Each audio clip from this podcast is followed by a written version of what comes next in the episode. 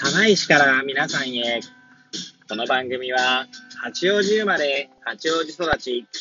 震災の前の年から釜石で働くポンコツの頭の中をゆるりと紹介していく、そんな番組です。はい、皆さんいかがお過ごしでしょうか？変な髪型をしたポンコツ薬剤師こと町田和俊でございます。はい。というわけでですね、今日も気軽にゆるりとおしゃべりしていきたいと思います。さてさて、今日は何の話をしよっかなーって感じなんですけれども、えー、そうです。ね、まあ、あの、薬局のですね、まあ、現場で働いててですね、まあ、いろいろこう、なんて言うんでしょうね。いろいろ感じることがあるんですけれども、考えできるっていうか、まあ、考えるね、ことがあるんですけれども、そうですね。まあちょっとそんなことで、ちょっとね、あの、つらつらと語ってみようかななんて思います。はい。これだけじゃ、どんな話するか全くわかんないと思いますけれども、はい。まあ、もしよければね、最後まで聞いていただければ幸いでございます。はい。でですね、えー、まあ、うちの患者さんでですね、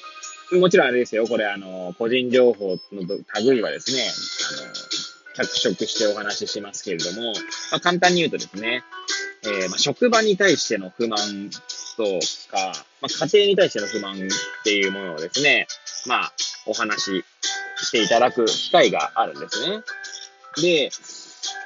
まあ、薬局でですね、お話聞くっていうので、まあ大体はですね、まあ処方箋を持ってきていただいて、まあお話を聞くことが多いんですけども、まあその方はですね、まあ胃の調子が悪いというところで、まあ胃薬の、簡単にしまえば胃薬の処方箋なんですよね。で、まあ胃の話というよりは、まあ、患者さんもですね、まあ、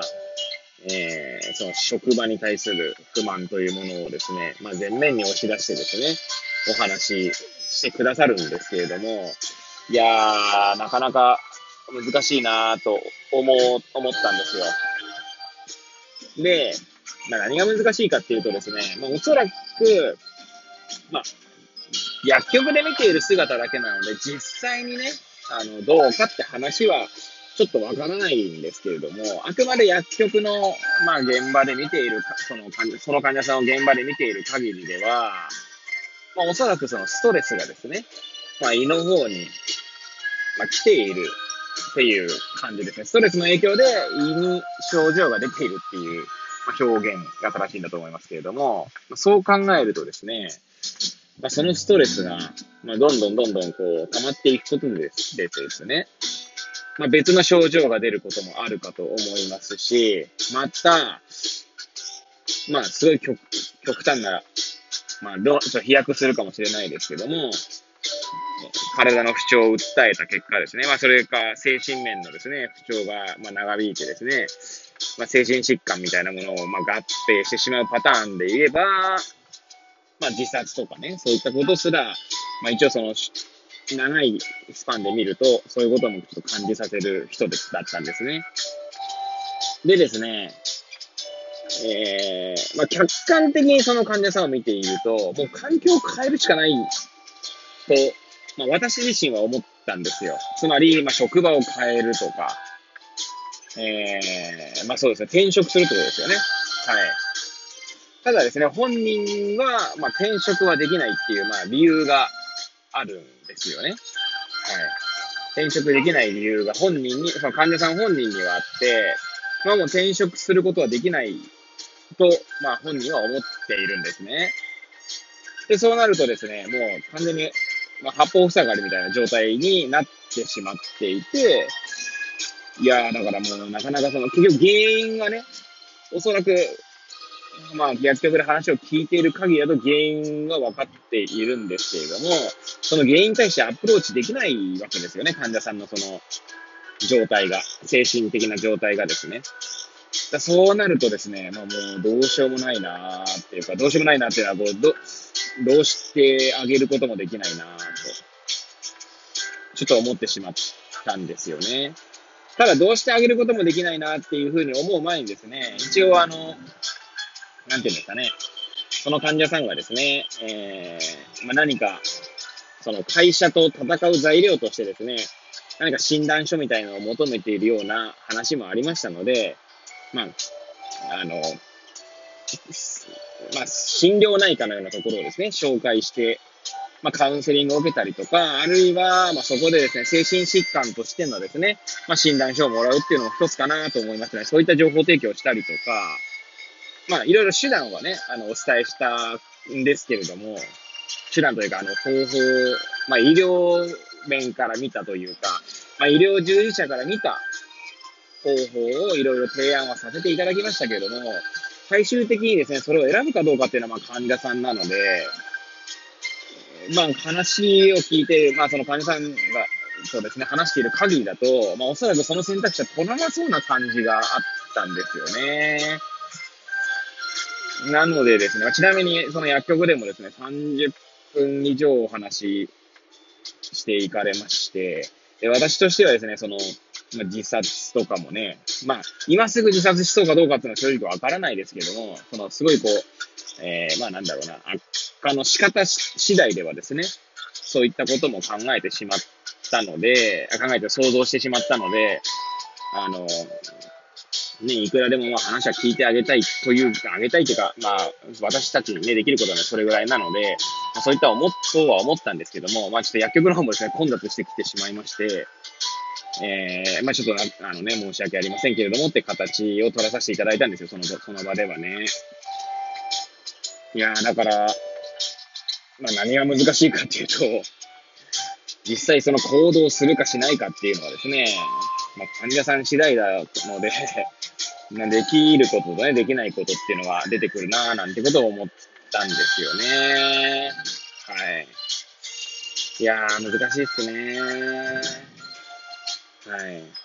もちろんですね、まあ、コミュニケーションを取る中でですね、患者さんにその、まあ、行動させ、させるっていうとちょっと語弊はありますけれども、患者さんがいろいろこう、自身に、振り返るというか、あの、なんだろうな、自自分自分自身と対話してもらえるような声かけをすることはできるかもしれませんけれども、まあ患者さんのタイプにもよりますよね。はい。まああと個人的にはですね、社会的処方っていう単語があるんですけど、皆さんご存知でしょうか。急になんか話が社会的処方の話になりましたけれども、まあ、社会的処方っていうのはですね、まあ、処方っていう単語からなんとなく想像、なんとなくじゃないです。処方っていう単語から、まあ、想像できるかもしれないですけれども、同じこと言ってるな。はい。えー、例えばですね、えー、ダイエットが必要な患者さんにですね、その病院で採れた野菜をですね、あの、処方するとかです。処方図が渡す、渡すっていうか、あの、提供するとかっていうのも多分社会的処方の一つだとは思うんですが、まあ、もっとですね、あの、よくあるパターンとしてはですね、何かコミュニティというか、まあ、例えば孤独な、孤独なというか、独居でですね、えー、なかなかコミュニティに属せない人に、えー、何か、えー、その、なんていうんですかね、コミュニティを紹介するとかっていうのも、まあ、社会的処方の一つとしてよく挙げられる、挙げられますね。あとはその社会資源を紹介するっていう意味では、まあ、え、医療資源、福祉資源とかをですね、こう紹介するんですよ。まあ、そういうのも社会的処方とも言われてますね。はい。えー、まあ私もですね、その社会的処方を語れるほどそんな理解できてるわけじゃないんですけれども、まあそんな、もしですね、あの、興味がおありの方はですね、社会的処方と、えー、検索していただけるといろいろ例が出てくると思います。で、話を戻すと、その患者さんにですね、私が処方、あの、社会的処方をするんだとすると、何か本とかね、えー、まあ、ラジオコンテンツのようなものをですね、紹介したかったっていう気持ちはあるんですけど、いやー、どうですかね。まあ、どうですかねっていうのは、まあ、社会的処方として何か本を紹介するとか、えー、何かのコンテンツを紹介するっていうのは一つあるなぁなんてことは思ったんですけれども、まあその患者さんにはしなかったんですよね。っていうのも、まあ例えばですね、自分が本を紹介された時にですね、実際読むか読まないかっていうとですね、これちょっとあの、えー、まあよくあるパターンだと思うんですけど、本貸してあげるよっつって本借りてもですね、読まないみたいなのことってよくあると思うんですよね。なんかそういった事態に陥るんじゃないかなっていうのを、まあ、その患者さんとの会話の中でも感じてしまったので、なので、まあ、その手段は取らなかったんですけど、まあ、そういうのも紹介したいぐらいの患者さんではありましたね。で、まあね、ここの、これから先もその患者さん多分来るとは思うので、まあ来るとは思うので、まあ来ないかもしれないですけど、まあ来る可能性もあるので、まあ今後ね、どうなっていくかななんて思いながら、ただやれることがなかなか難しそうだなっていう感じがしました。まあ、ちなみにそのなんで難しそうかなって思ったかっていうと、あんまりこう、話を聞いてほしいっていう、あ、本人がですね、患者本人が、まあ、話を聞いてほしい、自分を分かってほしいっていうすごい思いが強くてですね、まあ強くてというか、そう私は聞いていて認識したんですよ。なので何か解決策を求めてるっていうよりは、とにかく話を聞いて理解してほしいっていうあの、状態なのかなと思ったので、おそらく何かを提案してもですね、聞いてはくれなさそうだなと、まあ、感じてしまったので、えー、先ほど言った社会的処方みたいなことはしませんでした。という感じですね。はい。ということですね。まあ、いつも通りグダグダな終わり方ですけども、まあ、そんなことを思ったので、まあ、ちょっと語ってみました。ということでですね、えー、まあ、いつも通りぐだぐだな放送でしたけれども、まあ、最後まで聞いていただいた皆さんにはですね、えー、感謝申し上げます。本当にいつもありがとうございます。皆さんのリアクション、本当に、えー、嬉しいですし、えー、励みになっております。はい。えー、ということでですね、えー、これを聞いていただいた皆さんがより良い一日を過ごせますようにとお祈りさせていただいて今日の放送を終了したいと思います。それではまた明日皆さんお会いいたしましょう。さようなら。